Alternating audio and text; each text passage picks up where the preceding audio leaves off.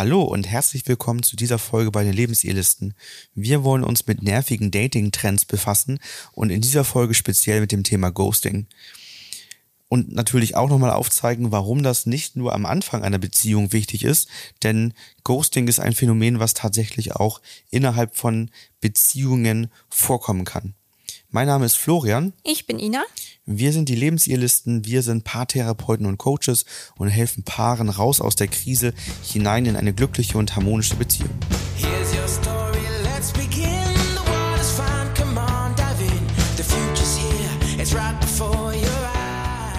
Das Dating ist ja eine sehr spannende Phase, in der man ja vielleicht auf den potenziellen Partner trifft. Und leider gibt es einige nervige Dating-Angewohnheiten. Und eine haben wir uns jetzt mal heute rausgesucht und das ist das Ghosting.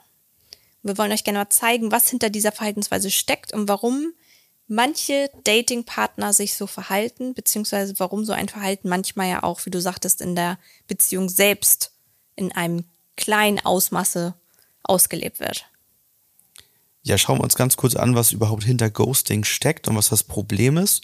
Also die Person, die man gerade datet, beendet ohne Vorwarnung den Kontakt. Also normalerweise könnte man irgendwie noch was nachvollziehen, wenn es einen größeren Konflikt gab, dass derjenige dann vielleicht sagt, nee, das funktioniert nicht mehr, ich beende die Beziehung und ist dann vielleicht auch erstmal nicht mehr erreichbar.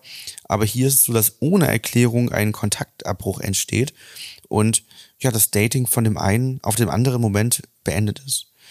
Derjenige, der geghostet wird, steht dann quasi vor einem großen Fragezeichen und natürlich irgendwo auch mit ja den Auswirkungen wie vielleicht Liebeskummer, Ängste, Schuldgefühle, wenn man je nachdem wie das eigene Fundament aufgebaut ist, was da entstehen kann. Also man hat keine Möglichkeit mehr zum anderen Kontakt aufzunehmen, weil man überall blockiert worden ist, weil man, weil die Anrufe nicht angenommen werden. Das macht ja auch hilflos, ne? Also wenn man so, finde ich, ignoriert wird und keine Erklärung erstmal dafür hat, ähm, macht das hilflos. Man macht sich vielleicht auch Sorgen, dass irgendwas passiert sein könnte. Weil viele berichten ja auch, dass man davor einen ganz anderen Eindruck von der Person gewonnen hat, ähm, sich emotional auch verbunden gefühlt hat, stark. Und du sagtest ja vorhin, dass das ja auch innerhalb einer Beziehung stattfinden kann. Da ist es ja nochmal so ein bisschen anders. Also wenn ich jetzt, ich hatte das auch mal im Coaching als Thema, da ist es dann so, dass es sozusagen als Strategie genommen wird, wenn dem anderen das zu viel wird. Also dass derjenige vor einmal abends dann losfährt zum Kumpel und zwei Tage nicht mehr zu erreichen ist. Aber auch nicht sagt, wohin fährt oder sagt, dass es ihm zu viel geworden ist und so weiter, sondern dass man, dass derjenige einfach dann, ja, aussteigt sozusagen. Genau, kann, kann tatsächlich ja in der Beziehung unterschiedlich sein, auch mit Ankündigung sozusagen. Mhm. Also Ankündigung in Form von, man hat wirklich einen großen Konflikt mhm. und ähm, ja, man kann das zumindest zuordnen, warum derjenige dann weg ist. Das ist ja beim Ghosting im Dating anders, da gibt es keine Erklärung. Aber auch das kommt vor, dass jemand tatsächlich einfach mal so zwei, drei Tage weg ist und man weiß nicht warum ähm, innerhalb der Beziehung. Das, das äh, habe ich auch schon zwei, dreimal im Coaching gehabt. Was häufiger vorkommt, ist, dass innerhalb von Freundschaften und Familien geghostet wird. Da habe ich jetzt gerade zwei Coaching-Fälle aktuell, wo eigentlich genau das vorkommt. Also ein, eine Familie kommt genau deswegen zusammen ins Coaching, weil es immer wieder dazu kommt, dass zwischen Tochter und Eltern Kontaktabbrüche entstehen. Und das, das wollen sie jetzt nachhaltig verändern und eben nicht mehr so haben.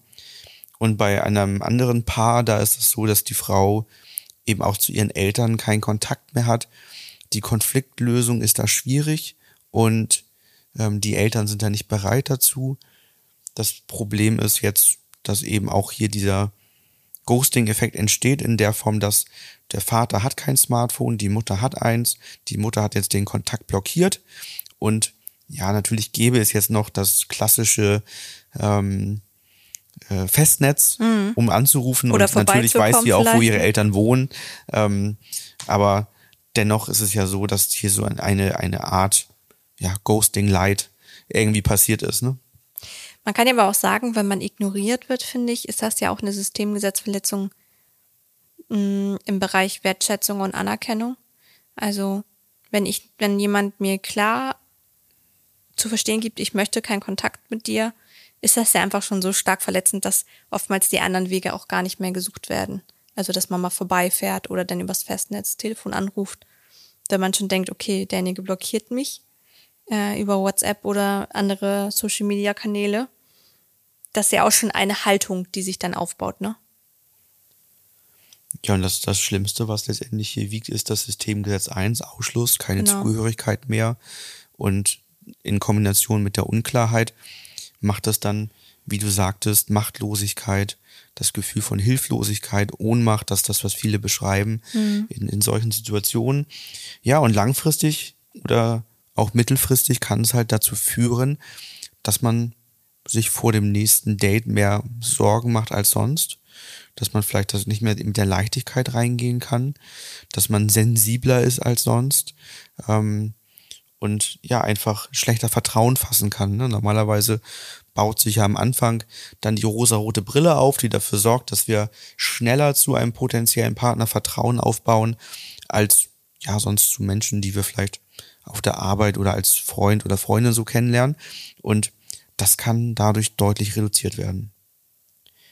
Ja, in unserem Blogbeitrag Nervige Dating-Angewohnheiten, das verbirgt sich hinter den bekannten Verhaltensweisen, haben wir ähm, schon mal über Ghosting berichtet und auch weitere 14 Dating-Angewohnheiten vorgestellt und dazu geschrieben, was sich hinter diesen Verhaltensweisen verbirgt.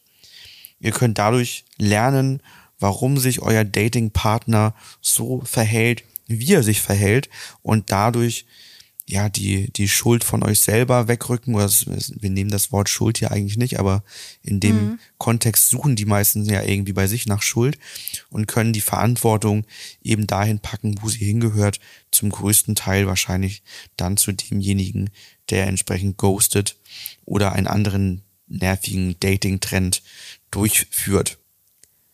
Wie kann man damit umgehen, wenn Ghosting stattgefunden hat? Nun haben wir dort zwei, um die wir uns letztendlich kümmern können. Das eine ist derjenige, der ghostet. Das andere ist derjenige oder diejenige, der ge- geghostet wurde. Nun, dahinter steckt ja erstmal etwas, was das auslöst. Das heißt, meistens wird es so sein, dass nicht innerhalb dieser Dating-Phase wirklich die Ursache entstanden ist dafür, dass das Ghosting entsteht, sondern die Ursache ist wahrscheinlich schon ganz woanders entstanden und es wurde letztendlich einfach nur etwas angetriggert, was dann zum Ghosting geführt hat. Das heißt, was, was zum Beispiel dahinter liegen kann, ist eine Bindungsangst desjenigen, der ghostet. Dass die Person, die spürt, dass es ernst werden könnte, dann die, die Flucht ergreift. Das hat Ursachen in der Vergangenheit, die entsprechend dann reflektiert werden kann, so dass wir uns anschauen, wann war es mal gut, wann gab es das noch nicht, wann ist das entstanden, ist das etwas, was äh, von den Eltern übernommen wurde als Last, woher kommt das? Dann geht es darum, eben die, die unguten Gefühle aufzuarbeiten, die da entstanden sind und dann die Bindungsangst zu lösen bei demjenigen, der ghostet, wenn halt eine Bindungsangst der Grund ist. Denn das Ghosting selber, das ist dann meistens eine Art Selbstschutz, die stattfindet, die natürlich ähm, ja von der Reaktion her übertrieben ist und auf der anderen Seite auch deutliche Chancen für denjenigen nimmt. Ja, für denjenigen, der geghostet wurde, ist natürlich genau diese Erkenntnis auch besonders wichtig, um zu verstehen, warum ist das passiert. Denn da ist jemand mit, mit dir dann in ein Dating hineingegangen, der vielleicht unter Bindungsängsten oder auch unter anderen Themen leidet und ja, dann halt als Selbstschutz solche Maßnahmen ergreifen muss, was natürlich drastisch ist und verletzend ist. Aber da geht es vor allen Dingen darum, rauszukommen aus dem eigenen Schuldgedanken, hinein dazu die Verantwortung beim anderen zu sehen, der entsprechend ja so ein Thema wie Bindungsangst mitgebracht hat. Ja, ist auf jeden Fall ein, ein langer Prozess, dem, auf den sich meistens ja die Person erstmal einlässt, die äh, die Erfahrung gemacht hat, wie es ist, geghostet zu werden, ne? Weil da ist häufig das Leid ja in erster Linie erstmal größer, weil, oder die Hilflosigkeit, weil die Erfahrung ja gemacht worden ist. Derjenige, der ghostet, leidet auch, aber der hat ja die Strategie angewendet, ne? Ja, nehmen wir wieder unsere, unser Coaching-Modell. Ne? Jeder Mensch handelt in positiver Absicht. Auch derjenige, der ghostet, hat eine positive Absicht, in dem Fall für sich selbst, nämlich dass er sich selbst vielleicht schützt vor Ängsten, die durch zu starke Bindung vielleicht entstehen. und dadurch halt die Beziehung abrupt verlassen muss. Auf der anderen Seite macht es bei anderen Menschen halt ungute Gefühle und das ist aber im Regelfall nicht die Absicht. Das heißt, man kann davon ausgehen, dass derjenige, der ghostet als Selbstschutz, wenn er eine andere Möglichkeit wüsste und das auch wirklich könnte innerlich, dann würde er einen anderen Weg wählen. Er kann es nur innerlich nicht. Und das ist immer ganz wichtig, sich das auch als derjenige, der eben geghostet wurde, vor Augen zu halten. Derjenige hat nicht die Absicht, einen zu verletzen, sondern macht das aus Selbstschutz für sich selbst und weiß keinen anderen Weg. Das kann dabei helfen, das Ganze zu verarbeiten und auch zu sehen, dass das eben nicht wieder vorkommt. Was vielleicht auch nochmal interessant ist zur Überlegung, ähm, derjenige, der ja der blockiert wurde, der also nicht mehr den Kontakt suchen kann, überlegt ja vielleicht auch, okay, was habe ich getan, ähm, dass den anderen sozusagen, dass den anderen so in die Enge getrieben hat, ne? Und da gibt es ja verschiedene Triggerpunkte einfach auch. Und häufig, gerade so in bestimmten Lebensphasen, sind das einfach auch Triggerpunkte, wo ich, wo ich gerade auch überlegt habe, dass tendenziell das auch eher so ein häufiger ein Thema bei Männern ist, das Ghosten.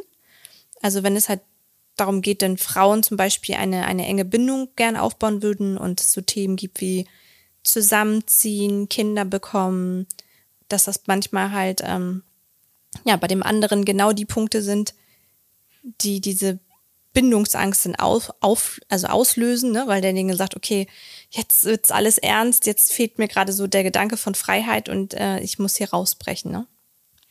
Also die Selbstreflexion ist ja grundsätzlich immer gut und immer sinnvoll und auch zu schauen, was sind meine eigenen Anteile Klar. daran. Und ähm, da wird es bestimmt auch kleine Anteile geben, die man finden kann. Es kann natürlich auch große Anteile geben.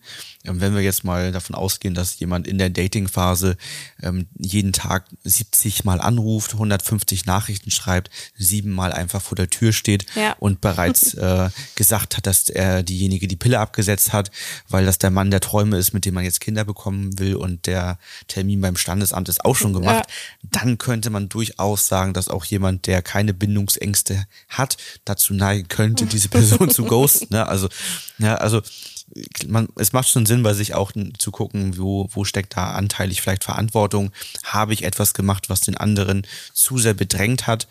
Dann ist das wiederum schade, dass derjenige eben nicht die Systemgesetze beachten konnte und aussprechen konnte, was ist. Also sagen konnte, hey, dass wir jetzt schon über dieses Thema oder das Thema sprechen, das macht bei mir irgendwie ein ungutes Gefühl, das fühlt sich bei mir schon irgendwie zu schnell, zu verbindlich an. Ähm, lass uns das ruhiger angehen oder auch vielleicht gesagt hat, dass derjenige schon schlechte Erfahrungen gemacht hat und deswegen gewisse Sorgen hat, sich zu schnell, zu stark zu binden oder so. Also je offener man damit umgehen kann, desto besser. Gut, solltest du dich für nervige Dating-Trends nochmal weiter interessieren und wissen, was da so hintersteckt, haben wir unseren Blogbeitrag schon angeteasert. Sollte es so sein, dass du jemand bist, der andere schon mal geghostet hat und da raus willst, weil du in eine gute Beziehung einsteigen möchtest, oder aber jemand, der geghostet wurde und deswegen ähm, das Problem für sich entwickelt hat, eben nicht mehr locker, leicht und vertrauensvoll in eine neue Beziehung zu starten, dann melde dich gerne bei uns für ein Coaching. Ansonsten hören wir uns das nächste Mal wieder. Bis bald. Bis dann.